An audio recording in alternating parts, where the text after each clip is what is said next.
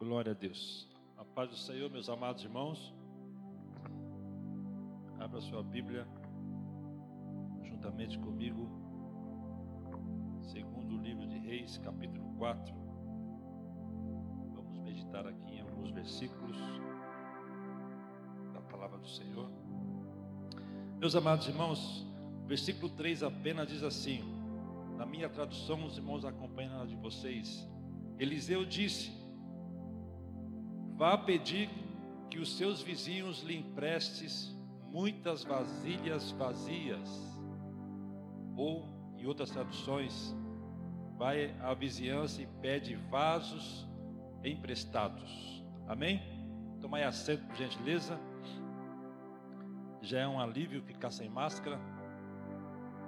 Estava até pensando em Modelino criar uma máscara com um sabor assim de churrasco, alguma coisa assim, né? Ajudaria, né, João? E estamos vivendo numa época de muito frio, mas que Deus possa nos abençoar nessa pandemia, que isso não venha nos atingir e não venha nos prejudicar, porque nós sabemos que as coisas estão se complicando, mas eu vejo ainda a mão de Deus nos guardando, irmãos.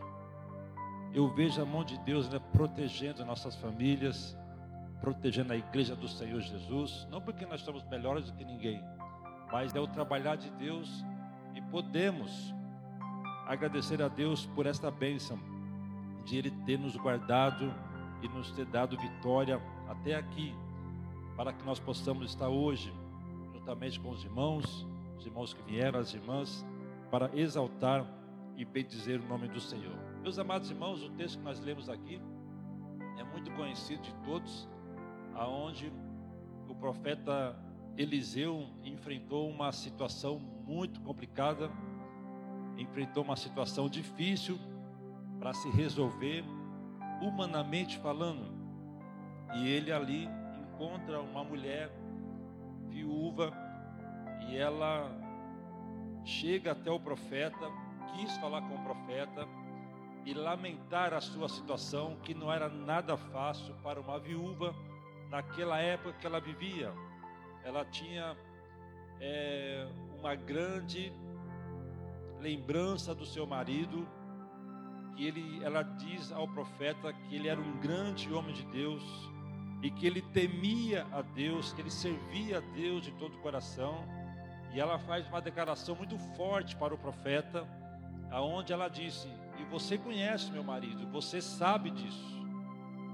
O profeta Eliseu tinha ciência, tinha conhecimento de quem era esse homem. A Bíblia não relata aqui o nome dele, nem o nome dessa mulher, mas o profeta Eliseu, ele foi informado pela, por essa mulher que ele conhecia a Deus e o profeta conhecia a vida deste homem que tinha morrido. Então, quando aquela mulher chega para o profeta, informando a sua situação, que pelo fato de ele ter servido a Deus, por ele ter sido um servo fiel a Deus, não impediu tudo isso de ele ser ceifado pela morte e ter deixado alguns problemas para que ela pudesse resolver ou enfrentá-los, aonde ela chega até o profeta como se fosse o solucionador dos seus problemas, até porque o profeta tinha essa característica no Antigo Testamento. Hoje, pela misericórdia de Deus, pelo sacrifício de Jesus, se eu e você quiser falar com Deus, nós podemos imediatamente falar com o Senhor. Mas na época Deus usava o profeta, então tinha sim um hábito, quem sabe ela adquiriu isso do seu marido, de sempre recorrer ao profeta. Por quê? O profeta recorreria a Deus e Deus usava o profeta e abençoava o seu povo. E ela automaticamente ela recorreu ao profeta, dizendo: Olha, o meu marido era um servo muito fiel e tu conheceu ele. Só que ele morreu. E ele deixou uma dívida muito grande. E essa dívida, agora os credores estão me cobrando. E eles querem levar os meus filhos com o pagamento dessa dívida. Olha só que, que complicação ficou esta mulher e que situação ficou agora o profeta Eliseu. E o profeta Eliseu, um grande homem de Deus. A Bíblia não relata aqui esse tempo, esse momento, mas vamos entender conforme o texto que foi uma sequência muito rápida essa conversa, esse, esse diálogo. E o profeta perguntou para aquela mulher: Mas o que é que você tem em casa? Ela automaticamente, na situação que estava, ou quem sabe muito triste, muito abatida, ou quem sabe muito é, com o coração desesperado ou sem esperança nenhuma, ela fala: Eu não tenho nada em casa. Ela foi muito taxativa na sua declaração. Eu não tenho nada em casa. Podia até estar com raiva daquela situação, mas ela expressou essas palavras. E aí o profeta usou as palavras dela. Já que você não tem nada em casa, o que é que você tem? Na verdade, ó, eu não tenho nada. Eu só tenho uma botija, ou seja, um jarro com um pouco de azeite. E isso bastou para o profeta. Se você tem um pequeno jarro, se você tem uma pequena botija, e tem um pouquinho de azeite, então está aí o início do teu milagre. Faça o seguinte: corre na sua vizinhança, percorre a todos a quem você conhece e pede jarros emprestados, pede vasos emprestados, pede botija emprestada. E aquela mulher, eu imagino que se fosse qualquer um de nós, ficaria até meio pasmado com esta orientação do profeta. Mas ela, como já estava no tudo ou nada, ela falou assim: então eu vou fazer. E a Bíblia diz, meus amados irmãos, que foi saindo pela vizinhança, pedindo vasos emprestado, pedindo é, botija emprestado, alguma coisa emprestados. Alguns Ainda vão dizer que ela tinha uma boa amizade com a vizinhança, mas olha a humilhação, meus amados irmãos, desta mulher. Que o seu marido servia a Deus, acreditava em Deus, talvez muitos milagres ela já visualizou, e agora passando por uma situação de humilhação, pedindo algo emprestado, sem saber o que iria acontecer, os seus filhos também enfrentando a mesma situação, talvez até com chacotas. Olha aí, o pai dele era crente, servia a Deus, agora está aí nessa situação, pedindo vaso emprestado. Nós não sabemos, mas pode ser que alguém talvez não emprestou, como alguém talvez no mundo de hoje talvez não emprestaria. Então era uma cena muito difícil. Nós não temos aqui como é, informar como é que foi, mas podemos imaginar a cena, a situação é, que ela enfrentou naqueles momentos. Mas mesmo assim ela passou por cima dessa humilhação, conseguiu alguns vasos emprestados.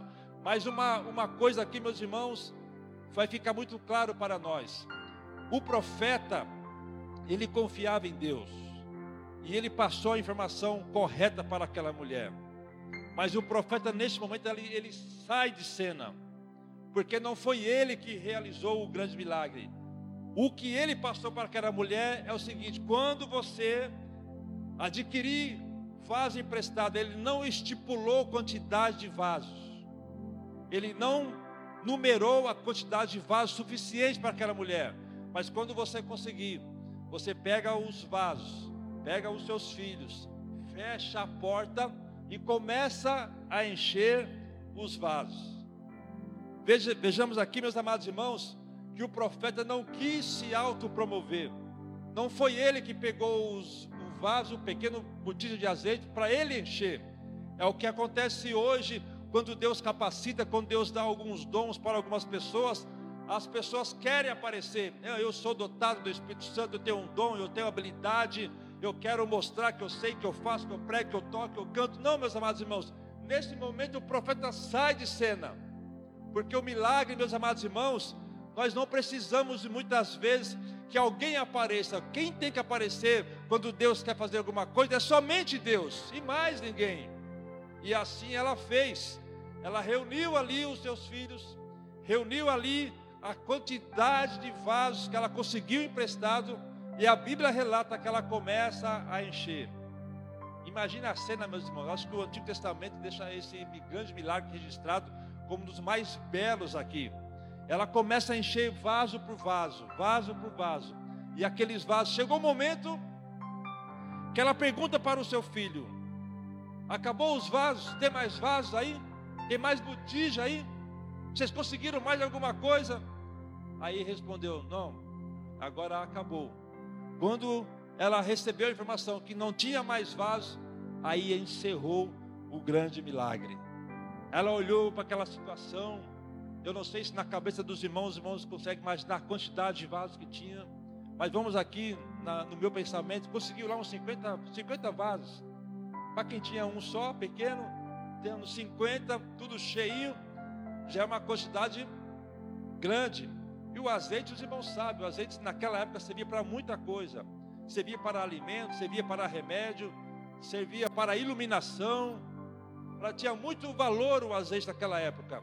Mas quando ela olhou aquela quantidade de vasos, o que, que ela fez? Ela recorreu ao profeta novamente e disse: Olha, aconteceu que quando eu perguntei para o meu filho se tinha mais vasos, ele disse que acabou, e acabou, parou de ser multiplicado, encerrou ali o milagre.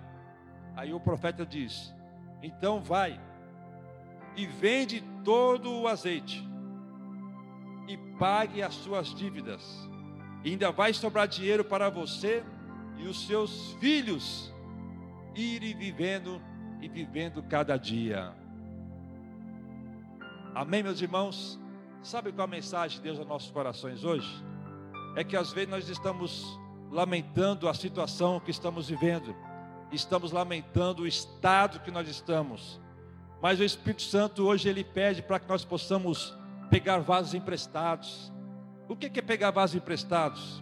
Não é nitidamente, meus amados irmãos, fazendo aqui alguma analogia, a, a, algum valor numérico a dinheiro, nada disso. Mas às vezes, meus irmãos, quantas no passado nós tínhamos tanta fé em Deus, e às vezes nós não cantamos, às vezes nós não tocamos mais, às vezes nós não pregamos mais, às vezes nós não glorificamos mais.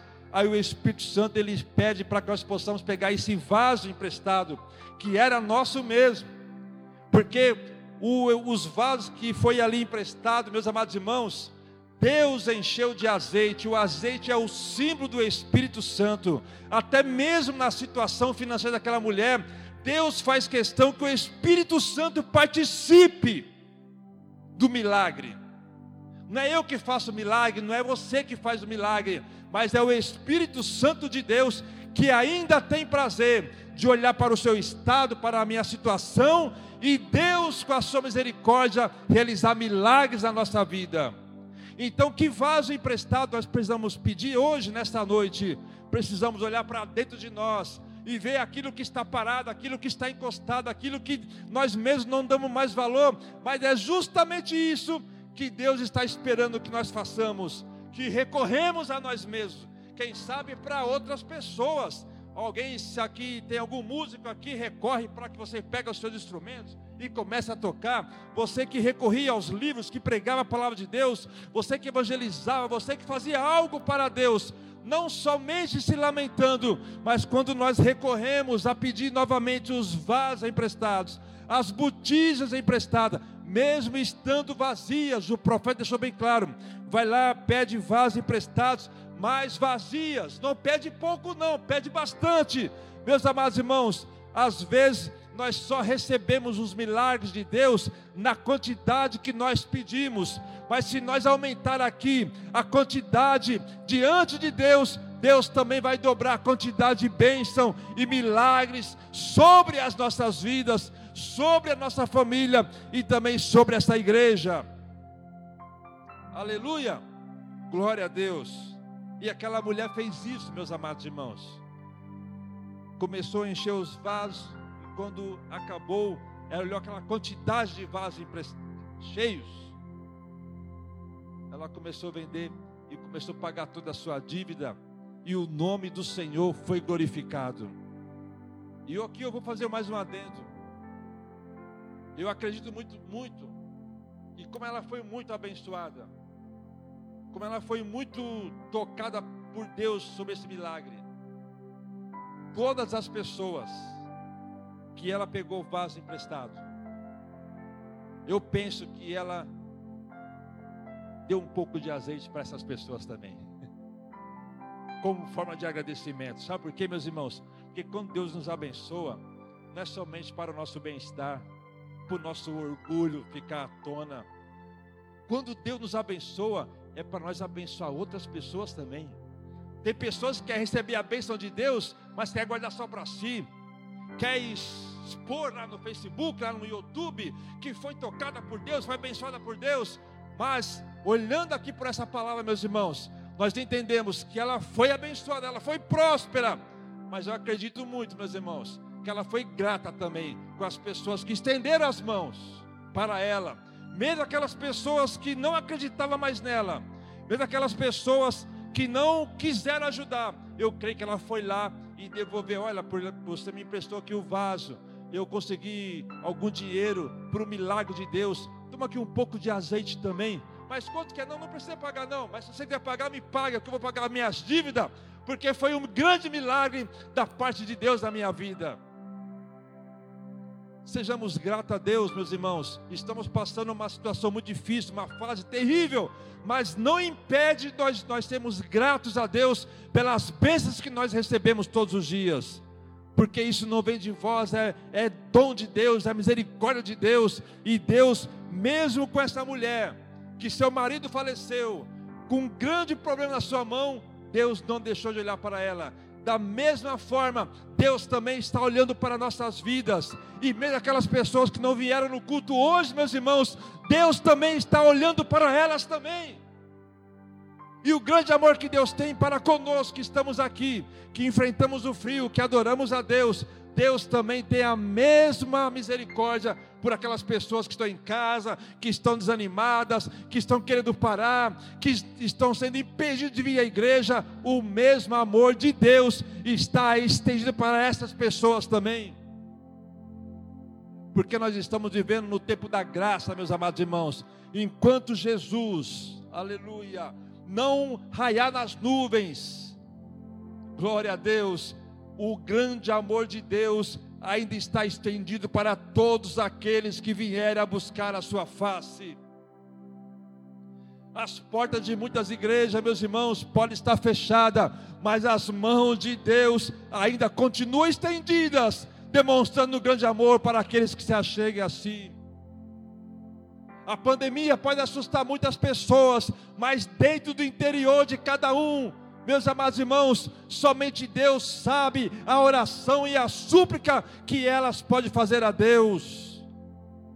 Dois ladrões estavam com Jesus na cruz do Calvário, mas um olhou para si e viu o grande amor que Jesus tinha e disse: Olha, se for possível, quando tu entrares lá no paraíso, lembra de mim. E mesmo naquela situação, Jesus demonstrou grande amor para aquele homem e ele foi salvo o outro não quis saber de Deus, mas o outro quis aceitar Jesus e este foi salvo. Então eu creio muito, meus irmãos, que nessa situação, que nesse estágio que estamos vivendo, há muitas pessoas que ainda estão se lembrando de Jesus, e Jesus Cristo, pelo seu Espírito Santo, continua salvando muitas almas.